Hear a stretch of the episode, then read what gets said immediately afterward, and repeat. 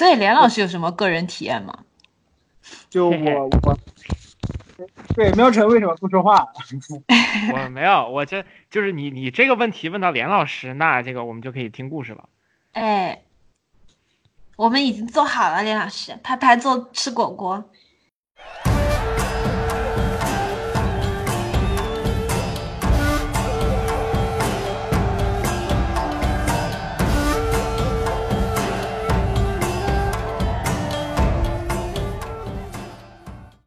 沉默，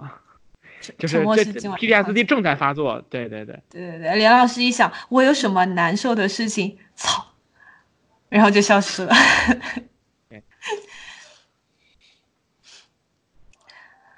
哎，呃，我我刚我刚刚又断掉了，我我是在问喵晨地铁站那次能不能说，就是你那次。没有没有没有，我我那我觉得不算啊，我我我我我我我当时的情况不是那个，就不是完全 out of control 的，我只是就是 但是但是你那个情况像。来吧，我水已经倒好了，就是咱们既然都起了个头，比别人看起来真的很那个什么，就而而且而且我我清晰的记得，就是你跑过去的时候，旁边有一个大姐，就是很疑惑的扭了一下头看你，嗨 啊，这种别人疑惑的扭头看我这种事儿，就是发生的多了去了。这个 我比较有心理抵抗力啊、还好。那你你来说吧，你来说吧。就是主要就是就是这样的，就是，嗯，我我有一个情况，我前前几期不是也说过嘛，就是我我喜欢特别特别多年那个姑娘是个是个童，然后然后就跟那个就是 Rose 一样。哎对对对，然后没有 Rose 人家结婚 Why is，everybody fixating on that? She didn't know. How should I know? 他都不知道，我怎么能知道呢？然后喵晨不是也有一个，就是当时他应该是还在日本是吧？就是也是好多年是吗？我记得是然后也也没有特别久，就就就两三两两岁差不多。不是，咱们一件一件说，就是把一件事儿说完，因为 不管是听众老爷还还是我，就是对于很多事情是不了解的。啊，是这样，是这样，就是我当时我我以前喜欢一个姑娘七八年，然后最后她告诉我是同性，她是同性恋，然后呢，然后呢，喵神当时也有一个喜欢很久的姑娘，然后我就开玩笑的给她说，你有没有想过这种情况？说不定她也是个同性恋。然后喵神就跟 脑袋炸了一样，然后就开始在地铁地地铁地铁口狂奔，你知道，然后就啊那样大叫，然后就。对我当时差不多绕着前头的那个那个那个平地，然后八字形的跑跑了两三圈吧。对对对，而而且是那种火火影忍者的鸣人式的那种忍者跑，然后啊，跑出去五六米远，然后啊又跑回来，然后你知道那个情况在我看来像什么？就是也特别像我以前养的一一条小狗，就是见到我 他妈的！然后就在旁边叫啊，就那样的，然后我都惊了，我说啊，可以这样的吗？嗯。这不是，我觉得喵晨应该是窃喜的吧，就是因为你知道喵晨的自然属性还是比较偏女性化的嘛。然后喵什么晨一想，玩意儿？谁窃喜？怎么可能？喵晨想，哎，他有可能是是童娜他有可能喜欢我呀。如果他是直的，我可能才没有办法。没有没有，然后掐死你！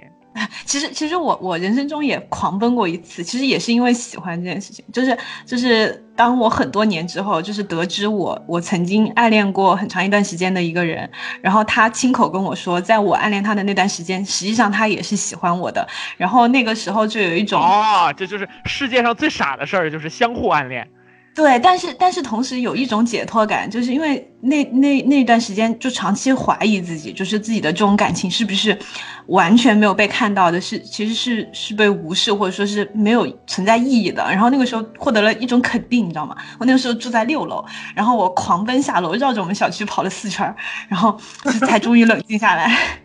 嗨啊！哎你你要说这种，那我也曾经发生过。有一次喝完酒之后，我的天呐，然后当时喝到那个呃回去的时候已经十二点多了，然后然后我朋友走了，我自己一个人回，然后呃那个酒吧的位置在差不多将台九仙桥附附近，然后高高家园附近，然后我住望京，然后差不多是地铁可能也就一两站左右的一个位置，然后我就想回回去。我那会儿喝喝大了，街上也没有也没有人，然后我我边走边找共享单车，然后在车上摔了两三次，反正皮实也没有没有什么事儿。然后回到那个就是就是我住的地方附近，然后突然突然就发发现，哎，这儿不是我之前跑步的地儿吗？后半夜两点钟，我我在 我在街上又跑了一个我之前跑步的那个那个那个那个那个什么的，然后然后还还拿 Keep 给记了下来，对对对对对，然后第二天看了之后可那什么了，对，特特别特别棒，对，就也干过这样的事儿。嗯，然后我就想起来，我我我之前有个朋友，就是我好多，哎呀，他前两天让我帮他一个忙，然后我在网上动森，我都没有帮他，是这样，动森害人。对，是这样。他当时是有一个交，从高一还是高二开始一起一一直交往了，大概一直到大学毕业的一个女朋友。然后他们大学临毕业的时候，他女朋友嫌他穷，就跟他分手了，而且是以以那种特别极端的方式，就是他寒假回到那个他们租租的那个小屋以后，然后他发现他的行李都被扔出来了，那种情况。我去。然后呢？然后呢？过了大概有大半年吧，嗯，呃，哦，对对对，是这样，就是他们分手之前，他在街上已经看到他女朋友跟别的男的为亲近，然后，然后就大概过了大概有大半年的时间，他有一天突然给我打电话说，就是说他女朋友回回头给他打电话说他女朋友被甩了，然后反正意思就是可能是想复合或者找安慰什么的，然后就他特别强硬的没有答应啊什么的。呃，具具体是怎么样的，我也不知道。就反反正就是他没有答应嘛。然后，然后他就打电话在电话里跟我说，就是他特别开心，他特别开心。他你也有今天？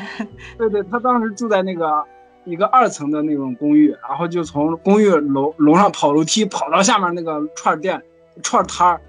吃了十大概十来把串，然后喝了喝了两瓶啤酒，特别开心。然后就又跑上楼。然后在家里面想了以后，又又特别开心，然后又跑下楼，又吃了又吃了几把串，然后又又喝了又喝了，就来来回回好多次。他在给我电话里想一想，想一下还是特别开心。我的天呐！他给我说，他给我说的时候他特别开心，但是我听着我我心里面特别不好受。嗯，是，嗯嗯，就我能感觉到他虽然说他哈哈哈那样笑着说他特别开心什么，但是我给我的感觉是。这哥们儿当时真的已经彻底的崩掉了，就实际上他对他他能表现出这种所谓的狂喜，是因为他并没有放下这个事情嘛，就是在他心里面，他还是一个非常非常非常重的一个伤害。对对，我他不会以那种那这种极端的方式来表表达自己的情绪，而且还在电话里面就是是在电话里面他那个他的那个我能感受到他那个表情都特别开心，但是我听着真是。我听的都特别难受，因因为我大学几年没没事干就去他们家玩，就是他们他们就分分合合好多次，这我都是经历过的，所以说我当时就特别难受。嗯嗯，那这个这个就更加佐证了，就是只要有分分合合，我跟你讲实话，就是他这辈子都未必能够放得下，这个是真的。对啊，不过现在不过现在他已经结婚，孩子都两三岁了，就是嗯。就还就我我感觉吧，就是这么多年过去了，他也应该放淡了。我我跟你我跟你们讲，这里说的这个放不下，不一定是说就是我一定要就是就是在这个人身上实现一点什么，而是说他变成了你心里的一个念想，变成了你心里面不是很愿意提，或者说是他会始终就是就是 haunting you 的那么一个一一个疤，那么一个一个一个记住性的一个东西。对对对，妙神懂，对，就是就是这种感觉，就是说实际上。呃，就就刚才很准确，就是我不一定非得跟你 在一块儿或者怎么样，但是我只要想到你的时候，我还我还会有不舒服的感觉，就哪怕我还有一点点不适感，就哪怕十年二十年了，我某某一个时刻，哎，我可能带着孩子我去买个什么东西，我突然发现，哎，当年好像这个东西，或者是类似的东西，哎，我是不是给他买过？或者他是不是送过我？就是但凡你能有这种时候，说明你其实就是这个。我觉得人很少能彻底的把什么东西完全的放下。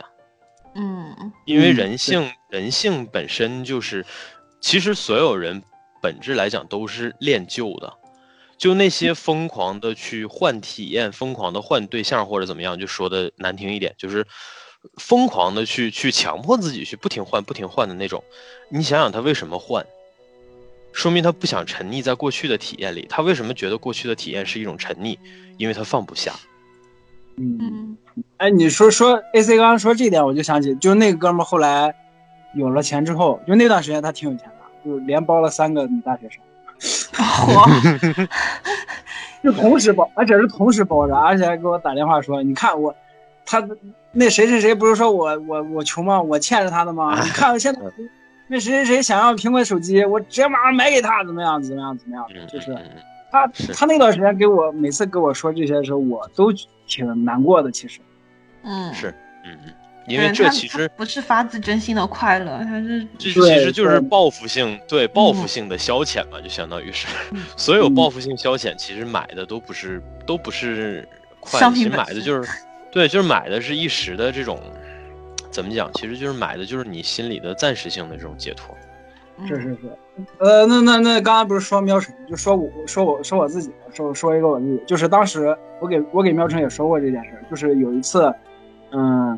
有一次就在就就在就在公司就在正在上班呢，然后那个，然后就是我领导跟我开了句玩笑，就说，呃，啊，我忘了我当时是怎么，我好像在跟女同事聊天，然后就说了一句特别不过脑子的话，然后我领导就说。谁谁谁，你知道你为什么没有女朋友吗？就因为你老这样。然后我就当时，就是当时是站在工位上的，就站在工位旁边。然后我当时的是整个生生生理反应都起来了，就是那种脑袋一下就一片空白，然后就嗯，我能感觉到我浑身在冒汗，然后我手手是有点那种止不住的在那个抖动，然后那一个状态持续了将近两三秒。嗯然后我意识到我不能这样，然后我就特别特别强拧着说了一句那个，说了一句回了一句玩笑的话，然后就回到我座位上。但是表那个面上要定住，对对没错，然后但完了以后我。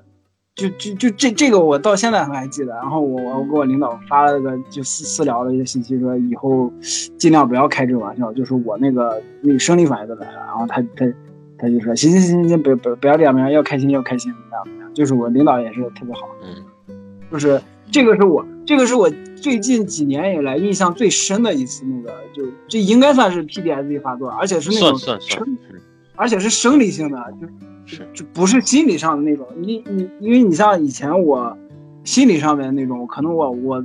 表面上是看不出来的，别人看我可能还是那种呃笑哈哈或者呃呃呃不正经啊或者怎么样，就包括我我后来就发现我周围的人对我的评价跟我自己对我自己的评价都特别两极，就是大家都觉得我是一个特别乐天的人，但实际上我并不是，就我我心理上的那个。PTSD 的时候是别人是看不出来，但是那次是我真真切切的感觉到我生理上也也出现了。就如果当时我没有强强拧着自己说，就回一句那种玩开玩笑的话的话，然后我就感觉我能一直站在那儿就动不了，就变成石头一样那种感觉。嗯，嗯，杨老师的内心对于这个事情还是非常在意的。对，对没错，就因为而而且当时当时就是因为一直一直在被甩，一直在被甩，所以就是我对我自己的怀疑就一一一直在自我怀疑，就是嗯。而然后刚好就碰上了那那那次。嗯，嗯嗯其实我觉得就是情感上面受挫，对于自我的影响其实非常的深，因为因为实际上我们我们有时候不管是喜欢一个人，还是希望被别人喜欢，有一定的程度和部分吧，在其实是在期望自己能够被人所接纳和欣赏，然后当这种过程被就是嗯被很多次的受阻或者拒绝，或者说是。你会感觉到一种自我被抛弃的感觉，就是好像除了我自己以外，没有任何人可以认可和包容我，然后会对自我产生一种很深刻的怀疑。这东西其实很，其实很伤，很伤人。是是是，我就感觉，我就感觉，就拿我自己举例子的话，我我是我，嗯我想想，我从十几岁开始到一直到现在，都可以说是到现在，我是没法接受别人夸我，就是。嗯不管不管是怎么夸，就比如说长得好看，或者说是，我操，太不要脸了。但或者说这事实哎嘛，连老师确实长得好看。确实确实帅，我嗯哦，我接受，我接受，就是有一说一，确实我不吹不黑是这样的。长得帅，或者说我有才华，就是什么都懂啊，或者说是我那个画画画画的好啊，我然后我下意识的，就是不知道为什么我就没法接受这个东西，就是我会就别人在夸我的时候，我会有点无所适从，无无所适从，我不知道这个是从哪来的，就可能就是因为以前一直在被拒绝，然后一直一直在自我怀疑，所以就完全没办没办没办法接受别人的夸赞，就包括嗯有一次就是。嗯，我跟我咨询师也说过，就是有一个，就是好像就是去年那会儿，去年那会儿我啊，对，喵晨应该还记得，就是十月份，大概十月份那会儿，就我去买买耳机，然后打车的时候回来的时候，呃，回回来的时候，然后那个这件事情是这样的，就是我坐我我打车，我打那辆车来了，但是我没有看到那个上面还有人，就是上前面前面坐着人，就上面的那波乘客还没有下车。然后我就直接坐到前座上了，说来走，这呃，然后那个司机特别惊诧的看着我，然后，然后，然后我我看他的眼神不对，然后我看后面，哎，后面还坐俩人呢，坐俩姑娘，然后到那个地方，那俩女的下车以后，然后那个司机跟我说，哎呀，你你刚才就是你上车之前，你往往过往往我车那块走。我我然后然后后面那个那那两个女的有一个说哇好帅，然后就，我当时我当时就是那种你你像我经常发那个猫的那个表情吗？就猫头往上头靠着震惊我当时猫脸对我当时的表情就那样的，嗯呀那那种感觉，但但是我也不好说，然后我就就是，直到那会儿我还是没办法接受，就是别人在夸赞我这件事，然后。我是怎么意识到这件事情，而而且我没有觉得这是一件可以拿出来说的事情，或者说没有意识到这是一个有哪哪个地方不对的这是。问题，嗯，对我没有意识到这是一个问题，是哪什么时候觉得不对了？是有一次跟我咨询师聊天的时候，咨询师说，为什么我每次在肯定或者说夸赞你的时候，你的反应都是嗯好吧，或者说那样。就是，然后我才，然后我才意识到我我自己这个这个反应其实是一个问题，就是别人在夸你的时候，或者说别人在称赞你的时候，你应该反你的反应应该是高兴，就或者一般人的反应应该是高兴，或者说，嗯，我被夸赞了，对，真好。但是我没有，我就是觉得，就我我也说不上来是哪块不对，嗯，但是然后然后我这个症状是从哪来的，我到现在还没找着。就是我跟我咨询师就是做这么久了，我我们也没找着，然后因因为这次疫情断了，然后 对好久也没做咨询了，然后我现在没工作没收入，我在想我什么时候开始做咨询以后，我再跟我咨询师说，我先断一段时间没钱了，我操！你 的咨询师会不会疑惑？年收入六个亿的工作说扔就扔，哎呀，我在我在想我该怎么跟我咨询师说这个事儿。还有还有人之常情了。我觉得这个这个疫情期间，大家没有收入也是正常的，所以这个失环节就我业什么的还挺多的。分享各自的那个 PTSD 是吧？嗯，当然，如果你你你觉得不太好说说出口啊，或者是不那么愿意聊，我们可以不聊自己的故事。其实我觉得 OK 的，就是，嗯，就是交流或者说是分享，肯定是要它的前提就是你愿意，嗯，我我明白。就是我当时知道，就是我喜喜欢好多年那个姑娘是，就也不是知道吧，就是确定了她是同，嗯然后我不可能跟她在一块儿。当时我的那个心里面的感受是，我就感觉有一我我我是真真正正的能感觉到我心里面有个东西绷一直绷得特别紧，然后啪一下就断掉了，那种感觉。不是，我觉得，我觉得你知晓这个事情其实是个好事，就是你你和他没有结果，不是因为你怎么样或者他怎么样，就是不是因为你不好或者你不够好或者你们不合适，而仅仅是因为性性别不对。我觉得这个实际上对对对于被拒绝或者说是不被接受，其实是一个相对好的一个一个理由。是我我我是一直我我以前无数次的想过，就是当时这真的是有一个结果的时候，我的反应是什么样的？就是我完全没有想到，我当时的反应就是有感，就真的是感觉有一个东西就就嗯，就断掉了，就是那种锁，感觉是感觉我背上一直有一个东西在缠着，就是一几条锁链一直在缠着，然后啪一下突然就断掉了，那种感觉。其实，其实我能理解连老师说的这种，就是他的这个不舒服，其实来自哪儿？就是可能我们从林子老师的角度想，就是他这是因为，呃，说可能是因为生理或者因为天性的原因，就是他不是对连老师的否定。可能你从这个角度去去想，可能会舒服一点。但是，我觉得连老师的想法就是，我宁可对吧？我被否定了，我至少我还有能去挽回，或者我还能有就是有去 improve 的空间。但是，嗯像这种情况就是属于 从也是就是。就是你会觉得我我这我这我这么久的感情可能是完全错误的投入。就是就是你以为你打打本儿打不过了，我充钱啊，对吧？结果 结果游戏停服了。嗯，就就，所以这个点是在这儿，就是一方面是说，就是对你如果说你想放弃，那那当然是很好的，就是因为这个事儿跟你没有关系嘛，嗯就是就是他他是你你你你现在做的可能就是你做的最好的状态了，然后你知道这个事儿跟你没有关系，你也比较好放下，但是这是针对未来而言的，就是说你终有一天，然后你可以离开他，但是如果你把你把你的感受聚焦到此刻的话，那个给你的。给你在此刻的冲击是特别大的，因为它就相当于告诉你了说，这个事儿跟你没关系，你怎么努力都没有用。对嗯对对，它反而就是就是，如果说你其他的好歹有个念想，这个相当于连那个念想都保不住，你剩下的只有这个伤口，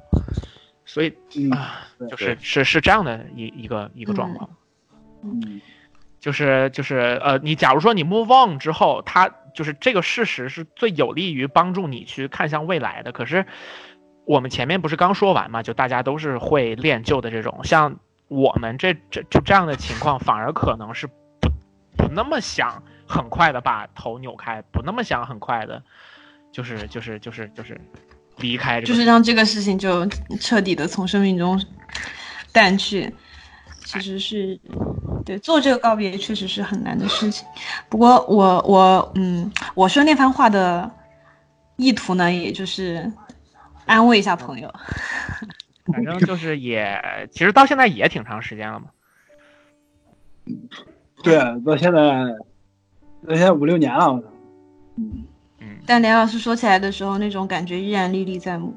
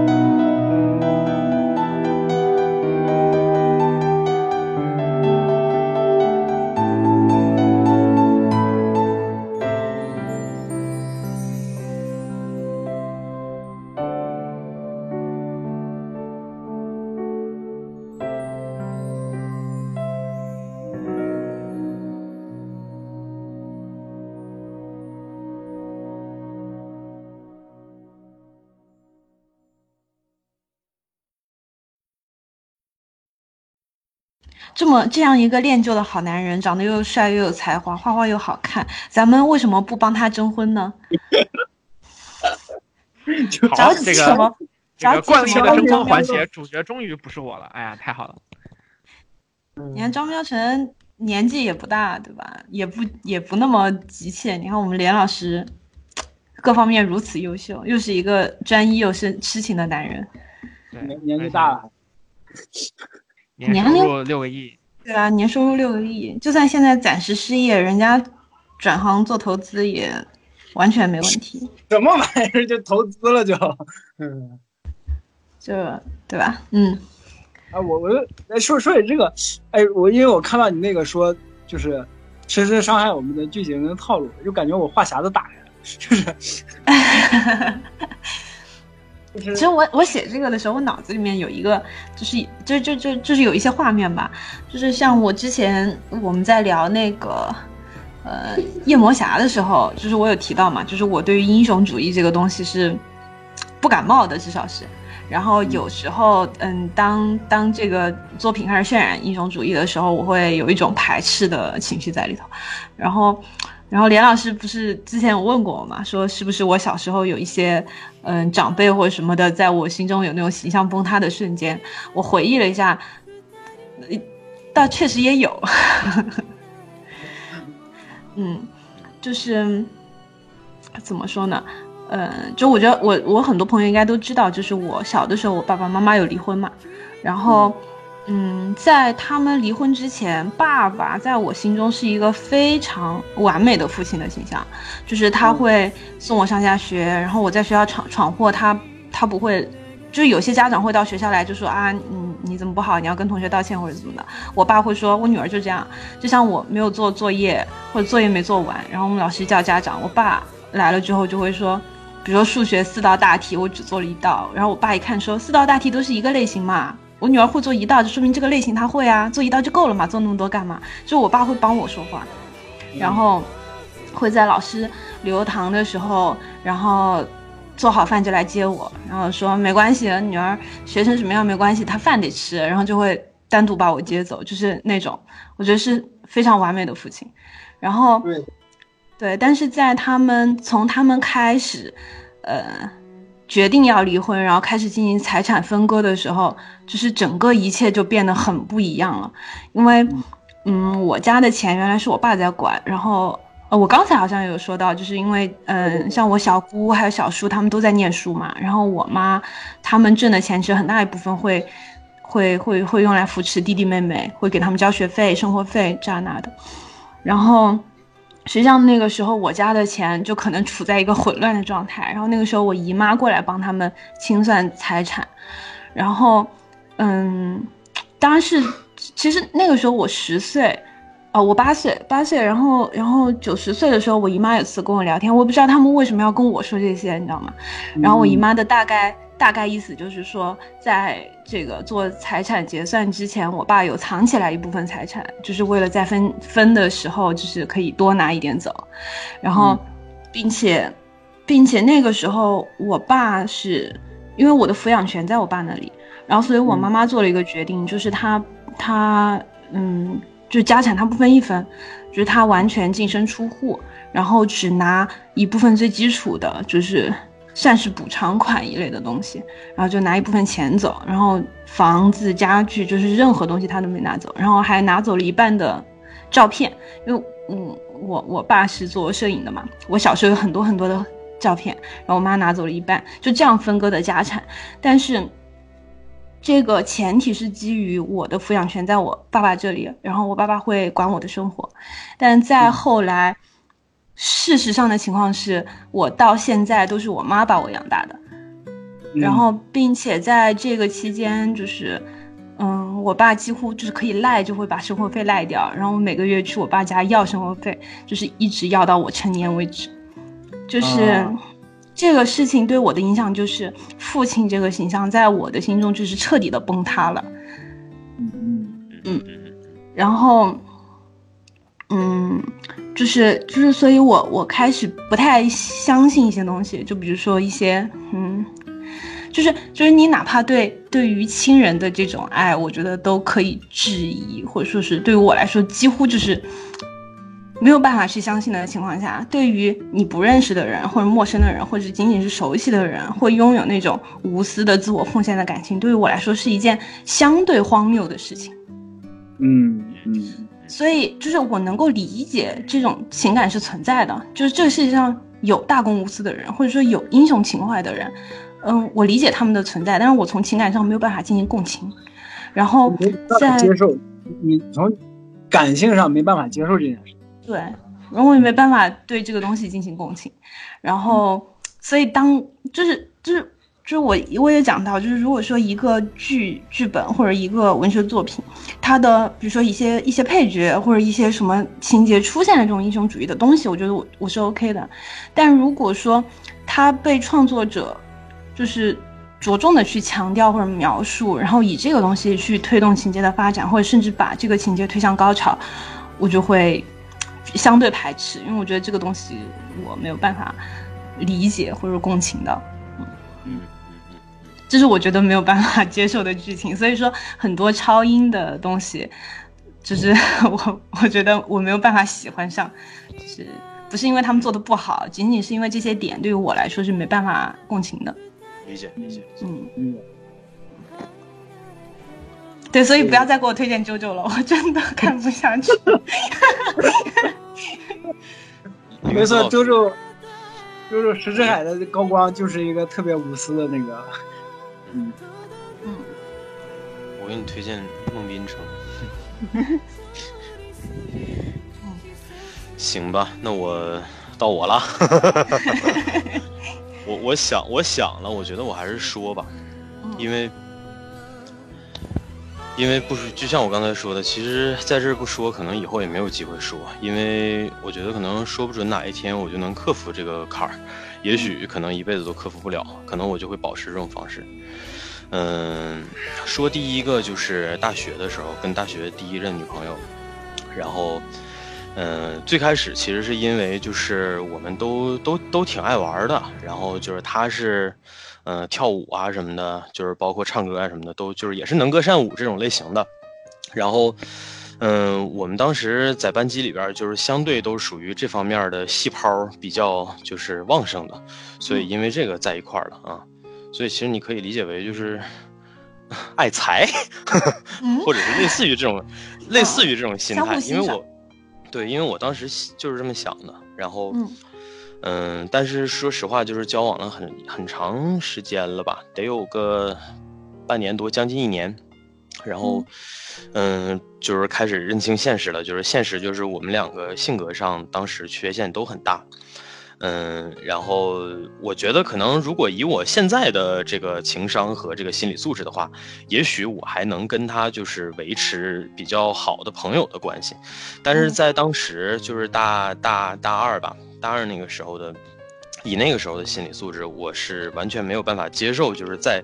就是就就是跟他已经吵成那样了，然后再去去和睦相处的。所以当时就是，其实我很主观的，我就把他拉黑了。嗯嗯我直接我直接我们在一个班，然后在那儿之前，我我们基本上天天在一块儿上课，就是我们我们俩是当时班级第一对儿，就是上一上课就公开坐在一块儿的没羞没臊的这样的男女。嗯，然后，然后突然就是就是那一天开始，从那儿之后，再没往来过。嗯嗯嗯，之后的话，我也经历很多事儿，自己的状态的一点点的衰落，然后包括，呃，后期这个可能自己选择去到这个离校区特别远的这个高速公路旁边去租了个小破房子住，可能这些都我觉得都都有，就是种种缘由都有吧。但是我为什么重重点想说这个事儿，就是我觉得我把他拉黑这个事儿，嗯，应该算是 PTSD 最集中的体现。就是因为我没没有办法，就是我我当时忍不了，我也没有办法再去接受，就是继续再去跟他说话或者怎么样，因为我觉得再继续跟他对话下去的话，对我自己，对我自己的就是对我自己也是否定，而且对我会造成更多的伤害。所以你说当时是懦弱也好，或者是怎么样也好，就是总之吧，各个各个因素综合到一块儿。然后当时我觉得及时止损，我就我就我就把人家拉黑了啊。嗯然后人家后来尝试着加加回来我，就是我估计可能还是想要好说好商量呗。但是当时我的脾气非常的臭，然后我再再没加过他，然后从那儿之后一直到我们最后毕业，就是大家在一块儿拍照留念，整个这个过程当中我们再没有过任何的交流。嗯嗯，而且我一点都不后悔。嗯其实应该后悔，对吧？其实应该嗯应该，或者说或者说至少是应该难受或者怎么样的。但我我我我嗯我的，但是我的 PTSD 在哪儿？就是我这个期间我，我就像我刚刚就是就像我们刚刚谈到这个和情商有关的东西，就是我这个期间我不停的在用各种各样的新的方式去对抗这个感觉。嗯对，所以说我我我从那之后，其实一直到最后毕业，就是我们最后毕业还是有一点交流，就是嗯。那个时候其实都已经准备卷铺盖走人了，大家都已经准备走了，然后，呃，最后拍拍毕业照，拍毕业照，拍完集体照以后，大家就开始就是仨一伙俩一串的那种那种那种照照相嘛，嗯，然后，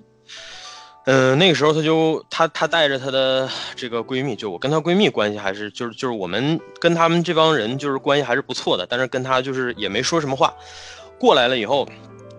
就说一块拍照，也没跟我说，跟我的室友说一块儿拍照，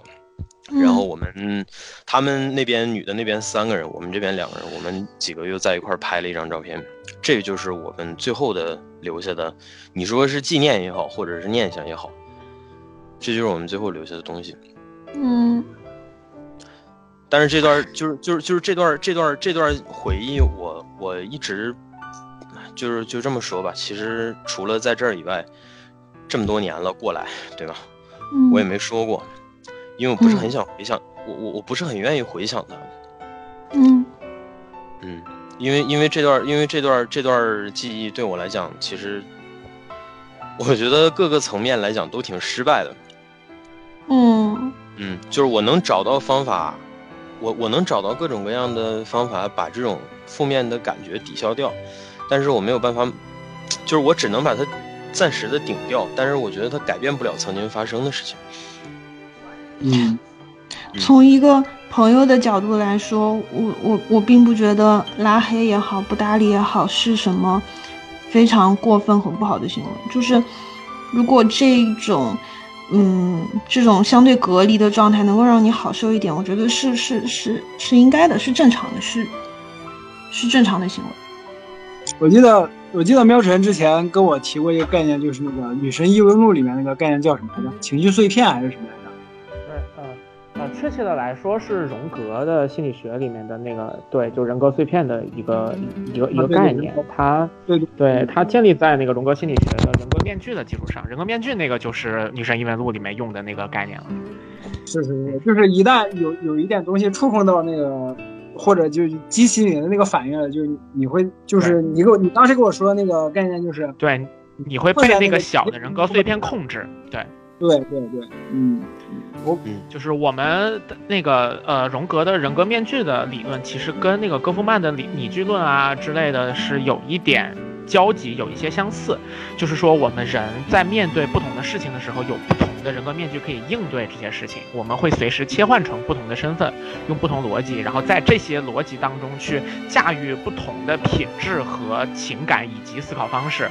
那这个就是对对于一个已经成功整合自己人格的人来说啊，这个其实荣格这个我一开始应该开头说，呃，但是在这儿在这儿开始也可以，就是说，呃，继续说，就是就是这个是一个能够就是已经把自身的人格面具整合好的人，他能够面对不同的情况，在不同的时候用不同的方式逻辑去思考，然后然后让自己的情情绪通过做不同的事情得以宣泄和舒缓，然后同时去处理不同的东西，但是。呃，一些过往的创伤和就是经历，然后它会使你的人格破碎，产生一些就是悬浮在外的人格碎片。当你再次碰到刺激你的东西的时候，那一个小的人格碎片会把你控制掉。在那个状态下，你整个人在就是我们刚刚提到的应激状态里面，你是没办法想事情的，因为你被那一个碎片给控制住了。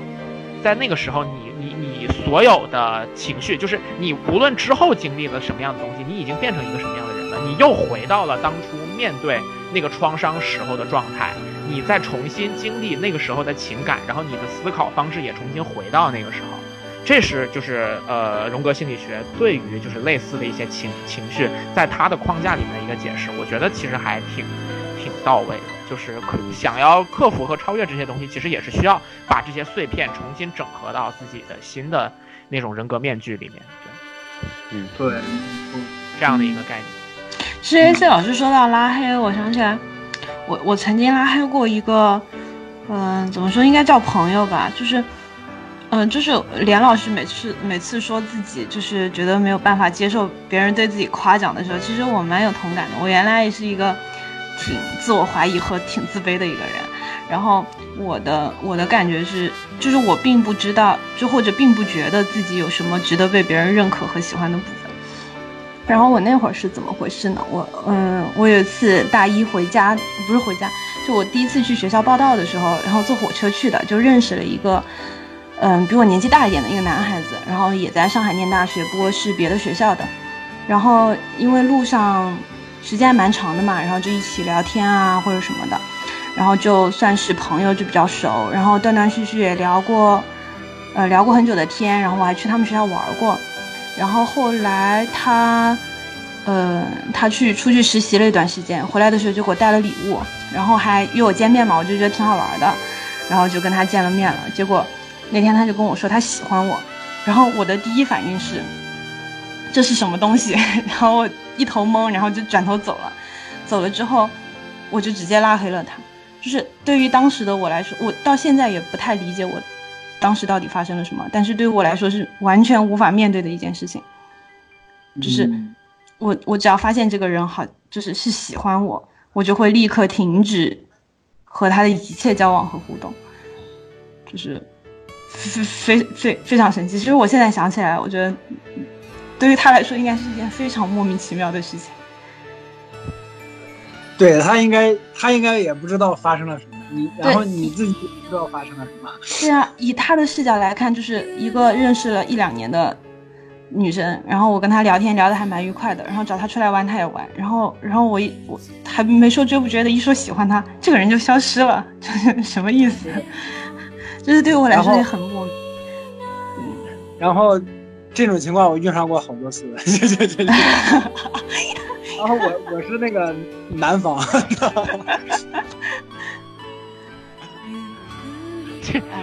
哎，我经历的就不止一次。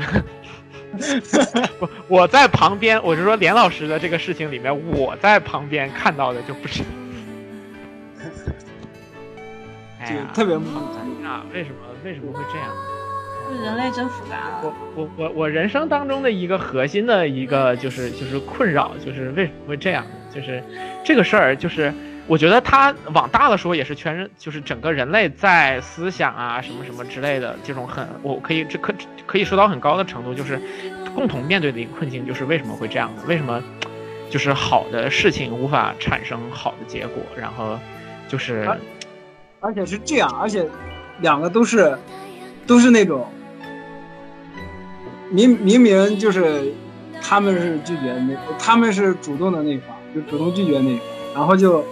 在我面前哭的稀里哗啦，然 后我就特别莫名其妙，就为什么你们哭的那么惨？就我都还没有开始哭，我操！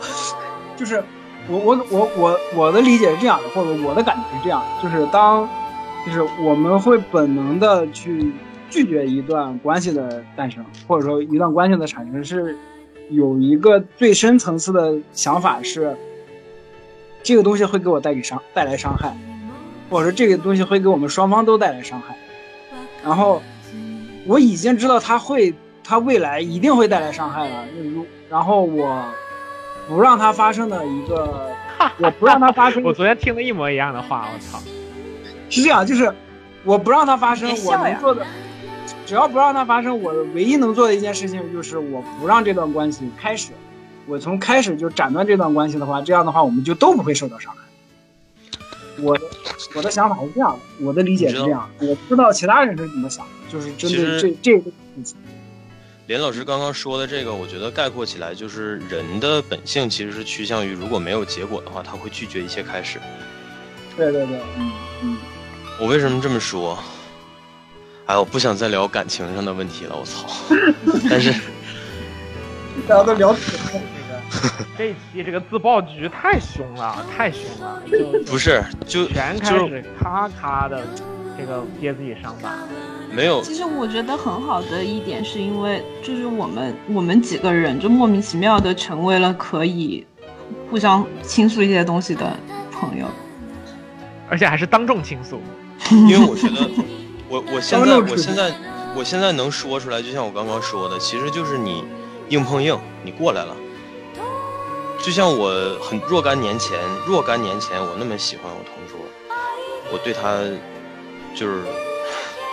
你可以说那个年纪的小孩其实做不到那样无微不至，或者做不到那么那么，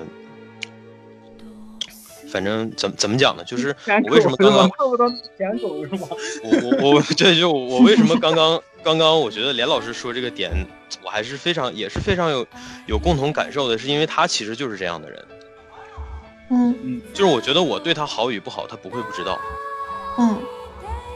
但是就是他可以念你的好，但是就像刚刚连老师说的，他不确定你们最终有没有什么结果，这其实本质上来讲就是他也不够肯定你嘛，对吧？这个这个这个很正常，你要求那个年纪，对吧？即便是从初中到了高中，你要求那个年纪的人怎么去肯定你？因为你自己都没有办法肯定你自己，所以其实不管我做到做到了什么，不管我做到什么，不管我能做什么，就是从那个事儿开始，其实从那个事儿开始，也算是我第一次很很认真、很严肃的思考，就是我到底哪些事儿是我能做到的，哪些事儿是我不能做到的。就是其实从那个时候开始，我就开始。我我觉得不是特别愿意去肯定自己，就我保看能做到什么什么，就是其实很多自信就是那个时候没有的。我觉得很多男男的女生，我可能不敢不敢妄言，但是我觉得很多男生就是不再自信，通常都是从情感这这一环节开始的。嗯，可能从事业开始的少，一般都是从情感开始的。从情感开始的时候，会产生很多特别敏感、特别细微的情绪，比如说自卑，比如说自我否定。自我否定和自卑是两回事儿啊。自我否定是说有些事儿 no can do，但是自卑就是我是个废物，所以我做不到，这是不一样的。碰巧了，这两种感觉我当时都有，但是就在在在这个这个情感这个事儿上，我觉得是是就是纯粹的是 no can do。就我那个时候意识到这个事儿，不是因为。就是他其实就是就是就是因为你做不到，你就是做不到，所以说，可能当时来讲就是挺挺挺难接受的。其实当时心理上沉沦了很长时间，从我知道这事儿没戏开始，然后到我后面，到我后面稍微有一点死灰复燃，是因为他开始酗酒，嗯，压力大，程序员压力大，开始酗酒，我那个时候。也相当于是那个时候，其实已经就是隔得很远了，不管是地理上还是生活上，都隔得很远了。嗯，但是 whatever，对吧？我我我还是想做的，我还是想做。嗯，但是最终你发现依然没有什么，就是它没有它没有结果。嗯，也没有什么后果啊，所以说没意义。我觉得就是就是当时就是觉得没味儿，没没那味儿了。所以可能就是一切都毫无，对，就是就是，其实其实是这样的，就是人就像我们刚刚说，人都是结果导向的人，就是你肯定是你你能看到特别 solid 的结果，或者你能预料到这个 solid 结果有百分之多少多少的可能发生，这个发生能够大于你你的期望的时候，你可能会应允，否则的话一般都是拒绝。嗯。这个很正常，就哪怕我现在我我和我和三姐或或者怎么样，就是我也没有办法去去和他去去说的太太到根儿，或者怎么怎么样，未来怎么怎么样，因为大家都是风中的一粒沙，操这个傻逼比喻，就是大家都是 大家历史大家都是对我我我理解大楼上的一粒指纹。我我理解谢老师说的东西，就是，嗯，因为不管是时代或者是怎么样吧，或者个人，就是你你有时候没有办法确定说自己的未来会在哪里或者怎么样，就我们经常说，嗯，在在老家生活不是我们想要的，因为生活一眼就看得到头。但是在在在异地他乡去拼搏，你真的没有办法确定说未来会是怎么样子的。在这种时候，如果说是和另外一个人还有交集，你没有办法许下任何承诺，因为你就是没有办法可以掌控未来的走向。这种没有办法，实际上是。就是就是我我觉得我也很羡慕一些人，就是他们能够很肯定或者说是相对自信的说，呃，我们会一直走下去，或者说我们我们我们可以结婚，或者我们可以过一辈子。嗯，对于我来说，说出这种话就是一件非常困难的事情。我我觉得是一种自欺欺人，是一种没有办法欺骗自己的东西。我觉得用一个日本哲学家的名言来说，其实能能现在能说出这种话。我我我个人啊，很个人，我我觉得能说出这种话就是 impossible，不可能的，对，有点偏了，有点偏了，我往回拉一拉。其实刚才说那么多，我想说的就是，就是你因为一个情感的问题被被被就是产生的各种各样的负面情绪什么的，可能过很多年，在你看来，就是我我觉得为什么说这儿，就是就是我想说他的 PTSD 在哪儿，就是他的 PTSD 是。能够让你开始对自己产生莫须有的质疑，嗯，然后因为这些质疑产生了，他又他又不是莫须有的了，甚至说他可能以后就就就陪着你了，可能你在以后的处理类似的情感或者是处理类似事情的时候，你都会带着这种情绪去走。对对，其实它是一种双向的影响，就是这个东西给你给你一种你做不到的感觉，然后这种感觉又伴随着你。面对下一次感情，然后这种感觉会变成，就会会渐渐变成真的，因为你你觉得自己做不到，所以你就真的做不到。因为这个事儿。就是虽然现在很多就是大量的去把感情物质化或者怎么怎么样的这样的言论啊，各种各样的场合都存在。我且不说这理论傻不傻逼，但是说实话，绝大多数的事情都能够用钱买，但是感情这件事是真的不能用钱买的。它它是它是它是你用你用物质或者你用什么就是其他的方式你都换不回来的。这个这个是就是很这个是很很绝对的，真的很绝对。所以说。就是就是我想说什么，就是可能，因因为因为我我实际上我觉得我在这方面处理处理这方面的问题上还不算是给自己留下太大伤害，因为我通常，但是我通常还是挺喜欢用比较极端的方式解决问题。可能这个极端的方式不会伤害到人，但是它很极端，我说出来它都很极端。嗯嗯，所以说，我我。就是我，我觉得引起我用这种方式去处理事情，我不确定它到底是我天性里的东西，还是像我们刚刚说，是因为这些伤害或者因为自我质疑。如果是因为这些，然后导致的，那我觉得它可能算是 PTSD。但是如果是天性引发的的话，那我觉得可能也许不算吧。其实，其实，其实我我之前其实也想说一个一点，就是，嗯，因为因为我们现在会。比如说回头去看自己的一些行为，会比如说和别人不太一样，比如说你在处理这些问题上会相对极端，然后实际上我们很难说这究竟是我们的本性，还是说一些经历造就的。但是从结果论来说，目前这就是你的性格的一部分，就是这已经就是你的一部分了。嗯，无论是天性也好，还是后天造就的也好，他们对于现在你来说没有任何区别。是，对，所以，嗯，本来这理这一期的时候，我们之前也有讨论过嘛，就是我们要不要把它搞得正能量一点，或者怎么样？就是我的倾向是是不用，因为，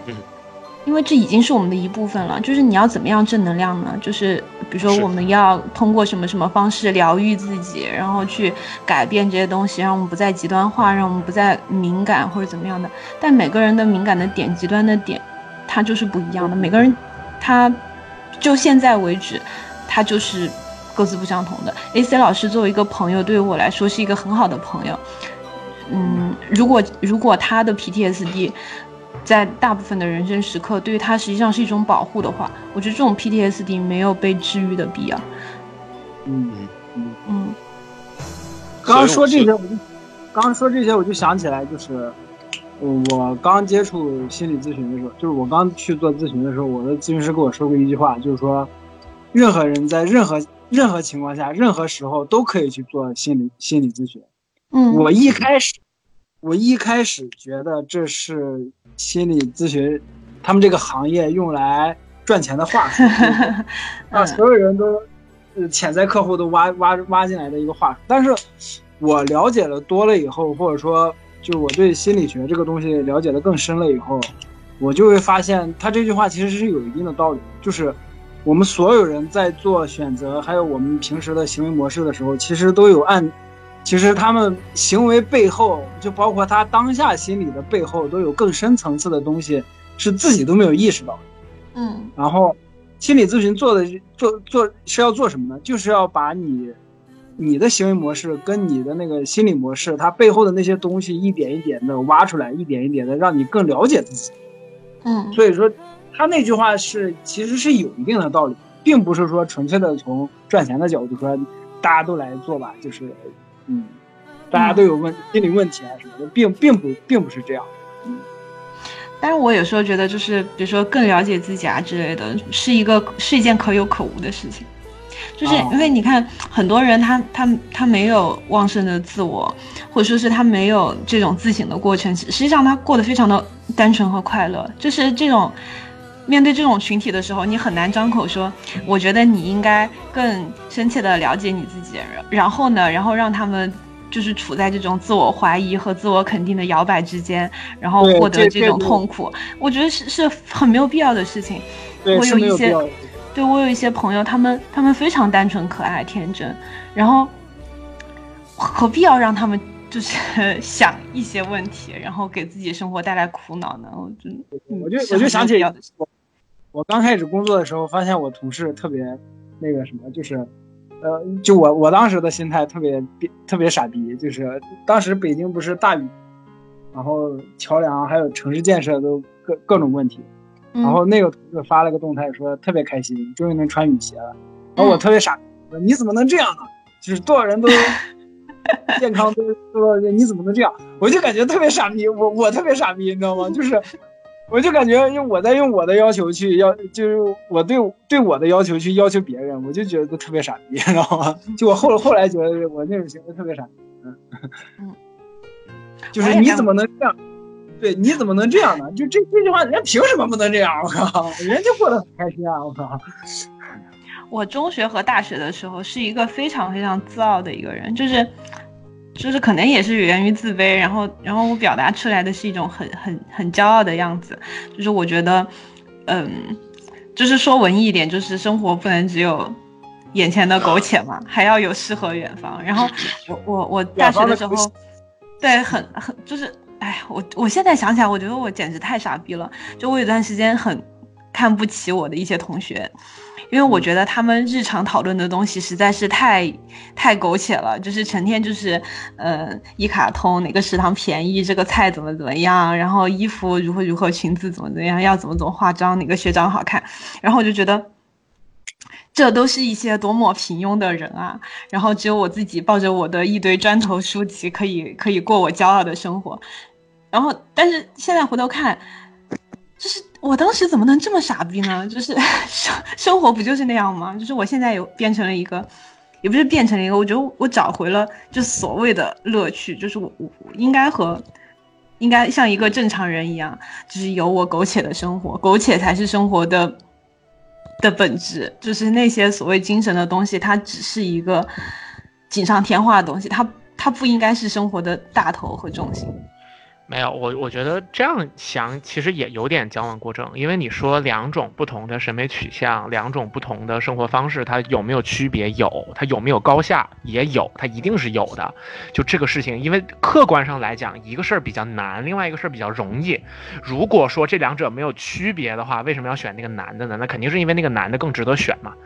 或者说，在我们的认知当中是更值得选的。我觉得这个事情的关键在于你，你要知道，就是到最后这些生活，无论说你追求这种日常的东西，还是说你想要去追求一些这种知识啊，或者说就是知识也好，然后呃认知也好，怎么怎么样的，然后去。追求的更远。它说到底是为了让你自己感到愉悦，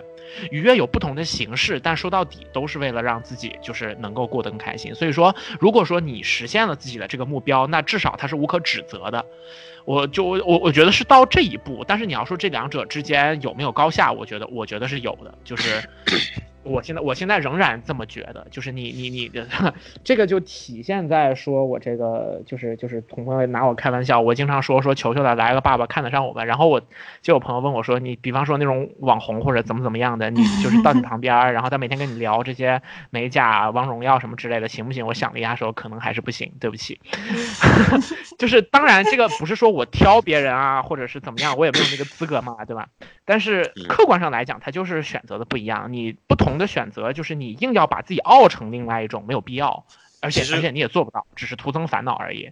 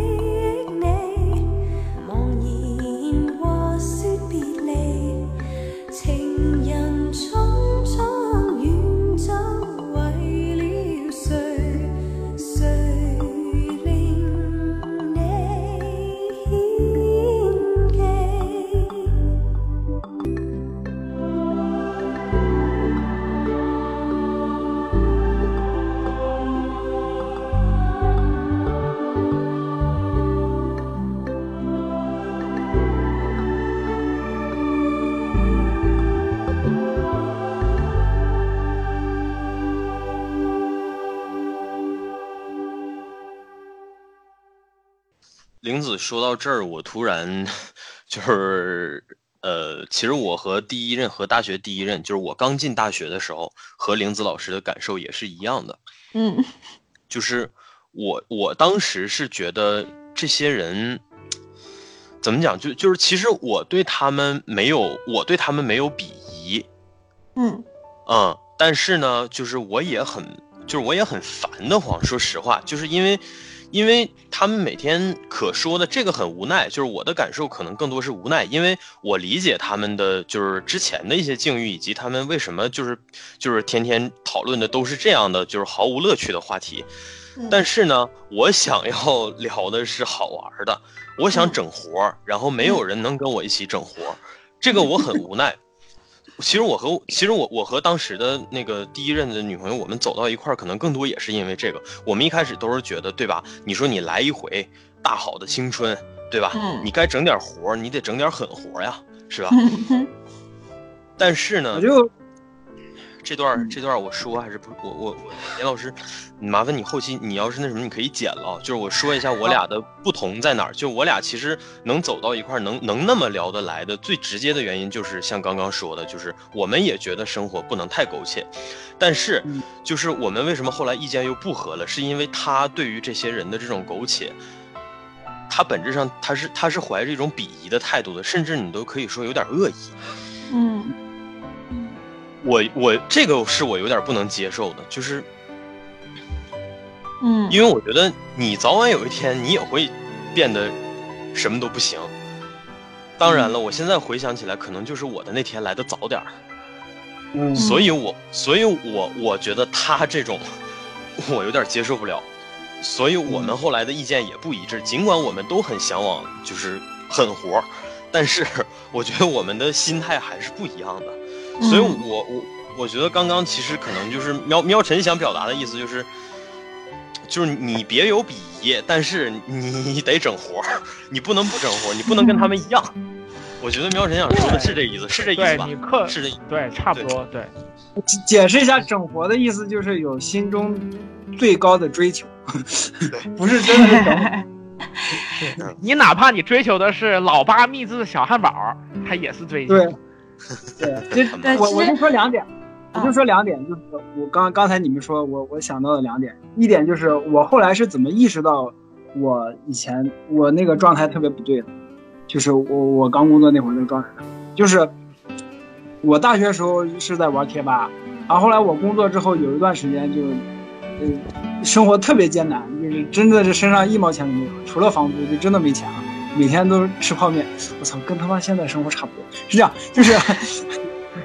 这样，就是有一天，有一天那以前玩贴吧一起玩贴吧的一个大叔吧，应该他应该比我大挺多的，他给我发了一些社会新闻，说你看你看什么人间疾苦啊什么的，然后我就回了一句别再给我发这些了。然后，然后他就说我变了，他就说你你现在怎么这么。这么那个全儒，然后我就说，不是我全辱不全辱的问题，是因为我他妈现在活下去都都成问题了，我必须先让我自己活下来，然后我再去关注那些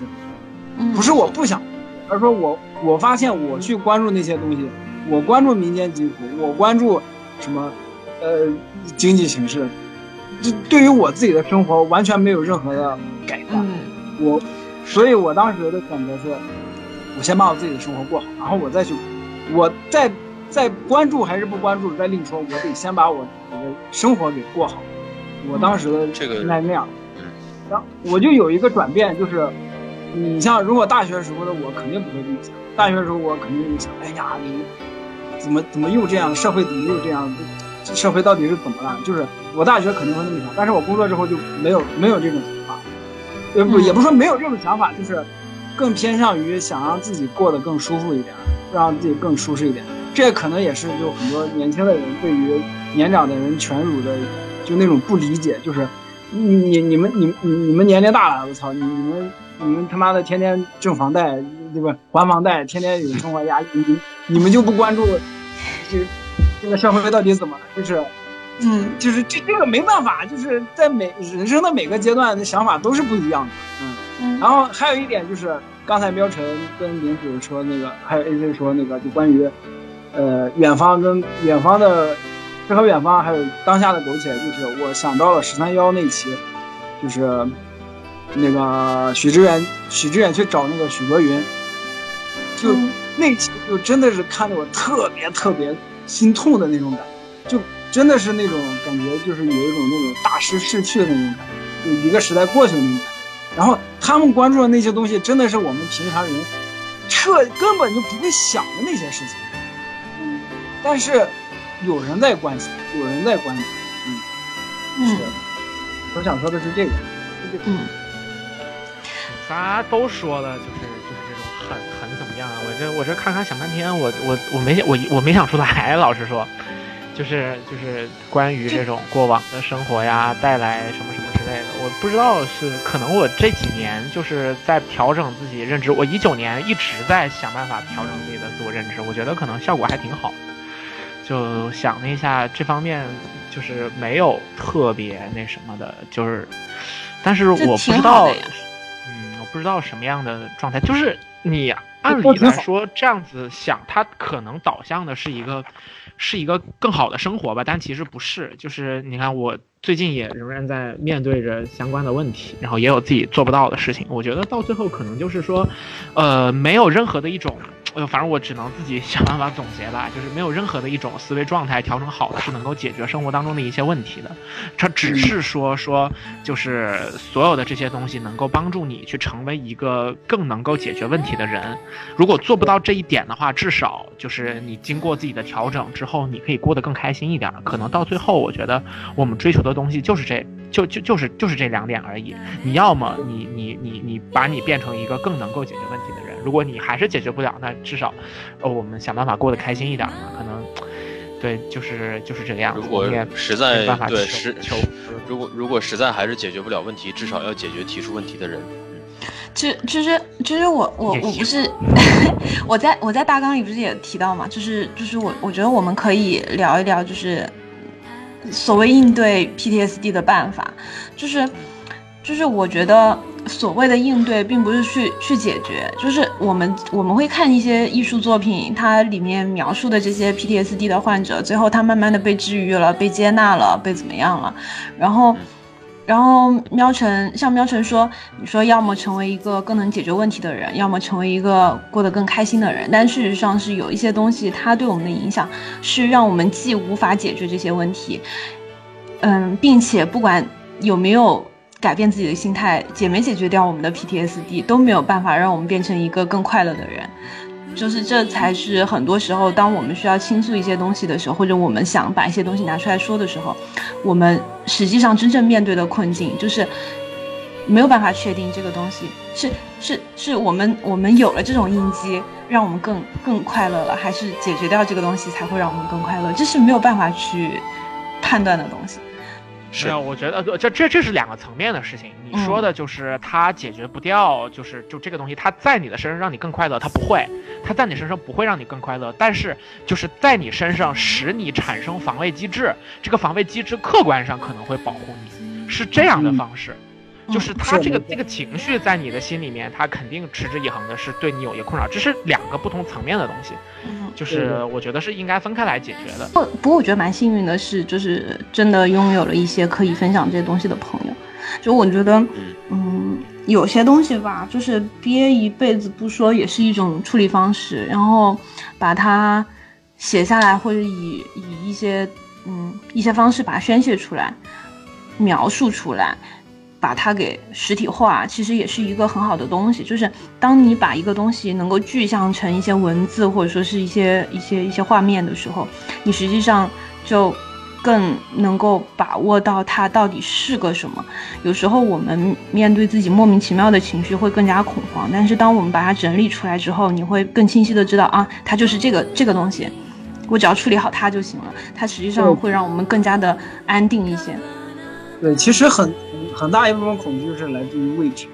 未知就是我们人类，就是嗯，就是为为什么会恐慌或者为什么会焦虑，就是因为不知道。嗯，我我们不知道我们为什么会这样，我们不知道我们未来会怎样，我们不知道我们过去为什么会做那些事情。但当时当当我们理清了这些东西之后，然后就会，不管是对自己还是对自己生活还是对周围都。对世界都会有一个更加清晰的认知。嗯，我觉得这，我觉得从怎么应对 PTSD 或者应对自己的心理问题的时候，这是一个，也不能说最终目的吧，这是一个比较好的一个结果吧。嗯嗯。对，就把一些无形的东西具象化嘛。就是其其实我我很喜欢，我是一个交流欲蛮强的人，就是我很多想法呀，什么东西什么的，我都特别喜欢找到一个人然后聊。聊天的时候，嗯，第一你可以把自己可能还不成型的东西整理出来，因为你要跟别人说，你就必须把它说清楚。在这个过程当中，实际上帮助我把一些模糊的想法具象化了。一个就是。嗯，第二一个就是可以在这种聊天的过程当中，发现说，哎，我对这个东西可能还并没有一个明确的看法，然后，然后这样子去补全自己的一些想法，然后还有一点就是可以把一些嗯当初不明显的东西给给明确化，比如说有一些看法它可能是极端的，或者说是受情绪。主导的，然后这种情绪的主导，你会明确的看到它的存在，然后这个时候你才可以更清晰的判断说这个情绪的存在是合理的、不合理的、正常的、不正常的、受影响的还是不受影响的。当这些东西都明确而清晰的摆在这里之后，你才更有机会去选择说我要处理它还是不处理它，我想无视它还是不无视它，就是有一种好像我更能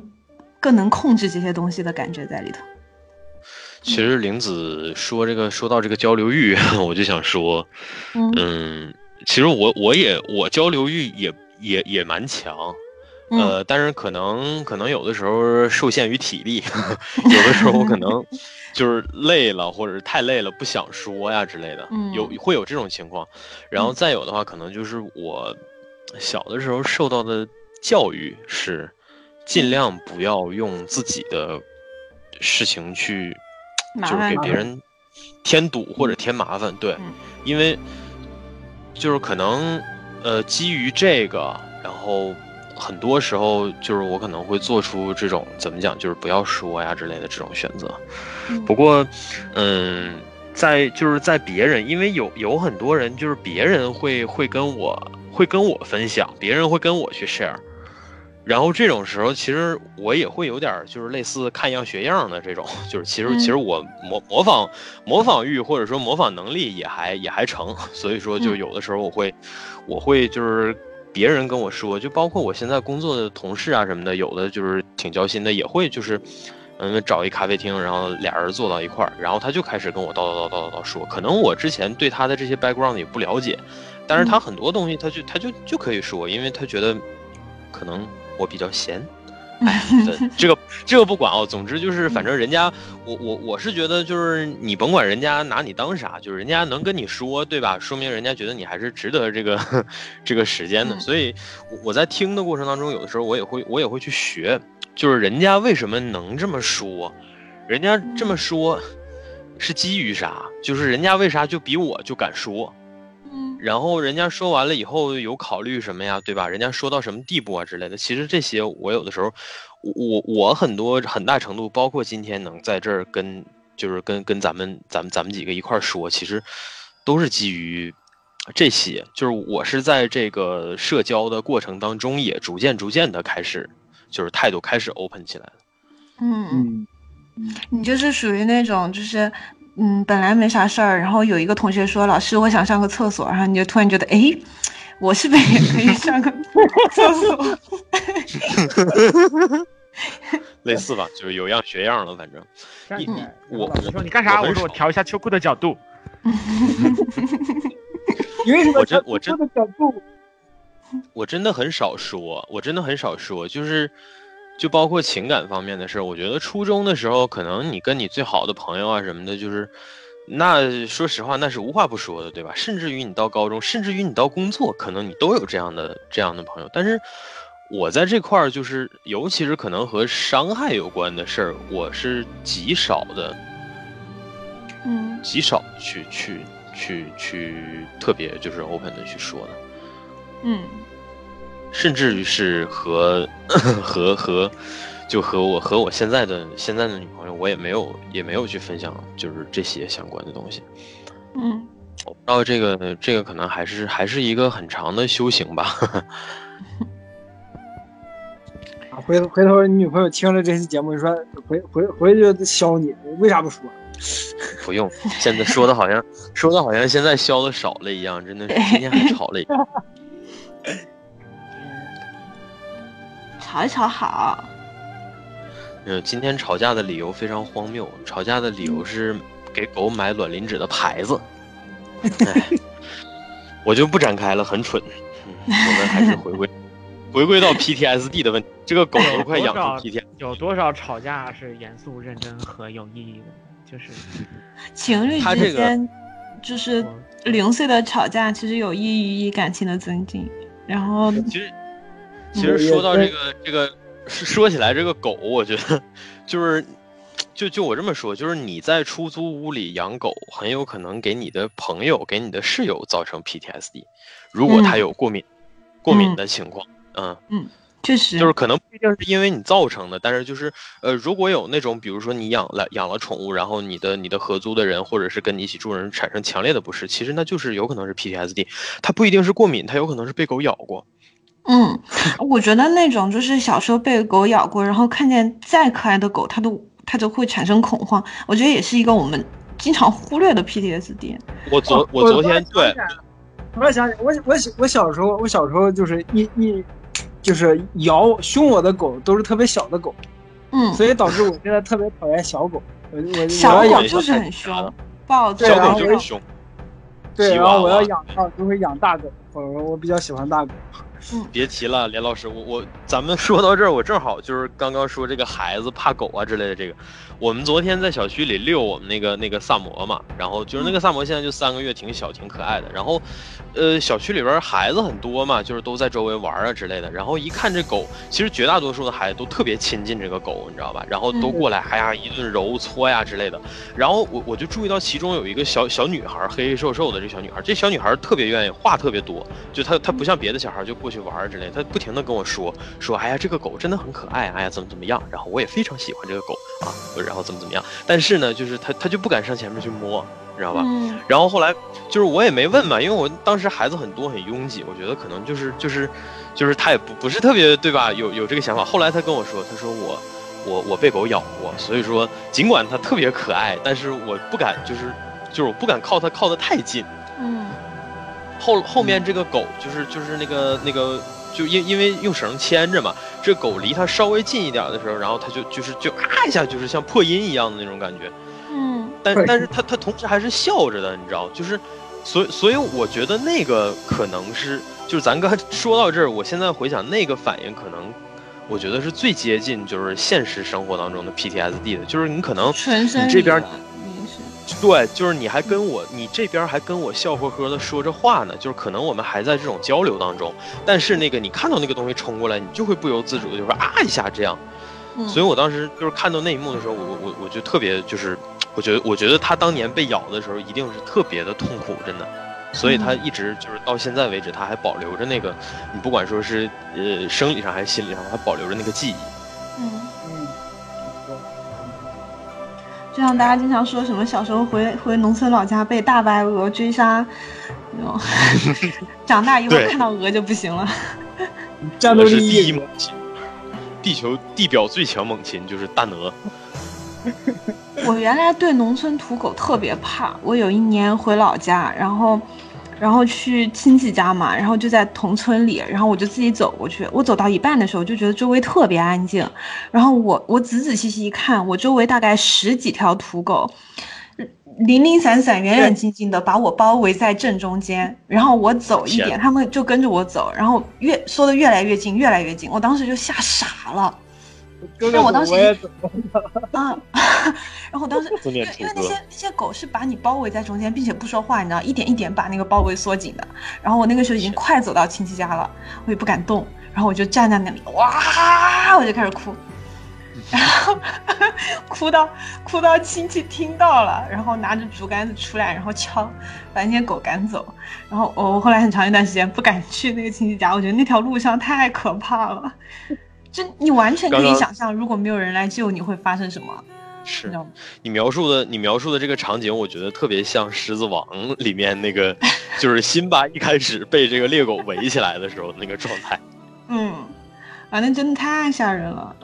然后我又是一个很胆小又爱哭的人，我小时候经历了很多那种就是突突然啼哭的这 这种事情。哎呀，完了，我暴露了自己是一个爱哭的人，哎，太丢脸了。太好了，这个我们以后就可以尽情的在节目里面把林子老师搞哭。我们最后又走向了一个欢乐的结尾。我觉得走向这个结尾的根本原因是我们实际上在回避讨论如何解决。对，没错。对这个议题，我们是回避的。对，因因为我我始终就是至少目前我是觉得你只能缓释，我不相信有真正的 solution，嗯，或者说或者说或者说我不相信有 solution 能够普适性的解决这个 PTSD 这个概念，所以说我可能更多倾向于去寻找缓释的方法。对，实际上我也是倾向于，就是，嗯嗯，因为就是你和他你找到一个和他相处的办法，让他不至于那么剧烈的影响你的生活，这实际上应该就是能够做到的最最最好的结果。因为我们一嗯开始就就我为啥，其实我为啥问那个我们到底是要正面还是要 real？其实我就是想确定这个，因为如果你要正面，那我们就谈正面，我们就要就是就要就就要让听众意识到，就是它是一个 solvable 的东西。然后我们在这基础上再去分享各种各样的内容。但是我们目前就是，如果你要 be real 的话，那我就就按照我自己最 real 的想法，我觉得就是缓释。那么我们就去想缓释的方法，然后再把节目的风格按照这个也按照这个缓释的方法去走。其实这期你仔细想，越听越严肃，越听越严肃，然后听到最后，我们又回归到这个这种状态。其实它 本质上也是一种缓释嘛，就是带你嗯熬过这个过程。你过了那个过程，你可能过了这一阵儿，哎，就又是一个崭新的臭傻逼，嗯，不是不是人人。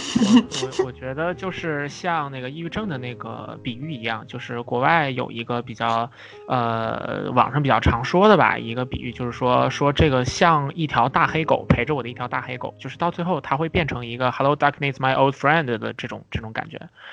嗯，就是它会变成就是一直陪着你的一个东西，然后你甚至可以跟它对话，你甚至可以开它的玩笑，然后只是你在一些时候它可能会控制你，你会一下子发现，哎，我的身体不由我自己主宰了，它。夺走了我身体的控制权。其实，我觉得它到后面就是给我们生活比较多的影响，就是这个样子吧。那，但是我觉得话又说回来，就是我们的身体的控制权真的时时刻刻都是我们自己的嘛？其实也也不完全是，就是我们的生活当中其实就是在跟各种各样的痛苦就是在做斗争，然后就是被他们塑造，被他们改变。然后这个我们之前聊过，就是说什么可以可以可以改变一个人？我觉得就是最可以强烈的改变一个人的，其实就是痛苦。我们是被我们的感觉、被我们的过去塑造出来的，那这些其实也就也是我们前面说的嘛，就阴影也是我们人生的一部分，它都成为就是伴随着你的。就是走的一部分。我其实刚刚又想了一下，就是我我过往经历的东西的，给我最就是让我就是仍然对我现在有比较强的影响的，就是有什么？我觉得想到最后可能就一点，就是不相信自己，就是不知道自己究竟拥有什么，然后在所有的这些事情上都都就是就是不相信自己。那其实可能面对这种情况，就是就是想办法去做的，就是不断的去想自己究竟有什么，去确定自己有什么是是是可以握在自己手里面的。那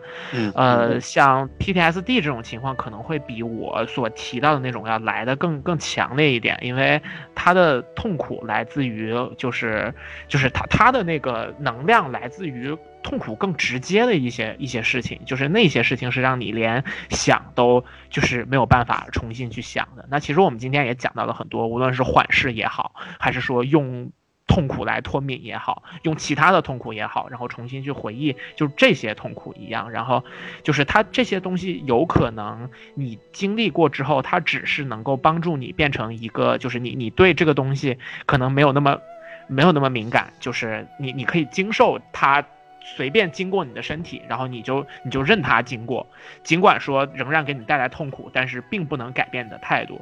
然后也有有一些时候是你可以通过一些幽默啊、戏谑啊的方式把这些痛苦化解掉一部分，但这个其实也也也是很少见的，并且说就是我们说做喜剧的人，就是精神方面有很强烈的痛苦的人是那么的多，那么的多，对吧？我觉得就是到最后我们能够做到的可能就是说，就是就是呃。这个问题我们解决不了，但是日子还要继续过下去。那我们就想办法带着这个问题一起一起去过接下来的日子。我们是就是如如果说我们能够处理得了更多的困境，那更好。如果不行的话，至少想想一个办法，让自己的就是能够就是稍微过下去一点。嗯嗯嗯嗯。那那最后我就用对，最后我就用《基督山伯爵》最后那那句话来结尾吧，就是。我小时候，我大伯一直让我看《基督山伯爵》，但是我不理解为什么。后来我理解，特别有名，就是幸福的家庭都是幸福的，不幸的家庭有各自的不幸。不是幸福的家庭都千篇一律。不是这一点，不是这一点，是最后，最后你们记得，我不知道你们看过没有，就是基督山伯爵复完仇之后，他自己的，就是当他回首往事的时候，不因为虚度年华而悔恨，也不因为碌碌无为而羞愧，这样才可以说我把我的一生都奉献给了人类最壮丽的事业。正经时候是这样的，人 人人类最重要的两，人类最重要的就是两件事情：等待和希望。嗯，好了，嗯，好，我们这期就嗯，连老师说的好，但是但是我还是要提个疑虑，就是小时候不太适合看《基督山伯爵》，看那玩意干啥？小朋友快乐就行。对，看不懂 就不要不要懂，大家快乐就好。对，如果大家快乐就好了。对，你就旁边收。我们的节目在。呃，网易云音乐、荔枝 FM，还有喜马拉雅 FM，以及苹果的 Podcast 哈都有，嗯，大家可以直接搜索“微妙平微妙平话”就可以看到我们的节目，嗯，呃，以及海外观众可以下载那个 Castbox，然后也可以直接搜索“尾标评话”，我们的中文频道就在上面。那这一期的嗯，episode 就到这里。就到这里。不知道大家听了我们这一期 PTSD 有没有产生我们这个节目的 PTSD？就是会会不会想说这都是些什么人呀？为什么会做这样的事情？会不会想要臭豆腐腐乳，对吧？六舅拌香蕉，嗯，加点柠檬，说这个活儿行不行？我觉得我不会再快乐了，快乐已经跟我没有关系了。就喝一点牛奶 milk，喝一点 milk 哈，嗯。好，不管怎么说，谢谢大家收听本期的节目。好的，我们下期再见，拜拜，拜拜。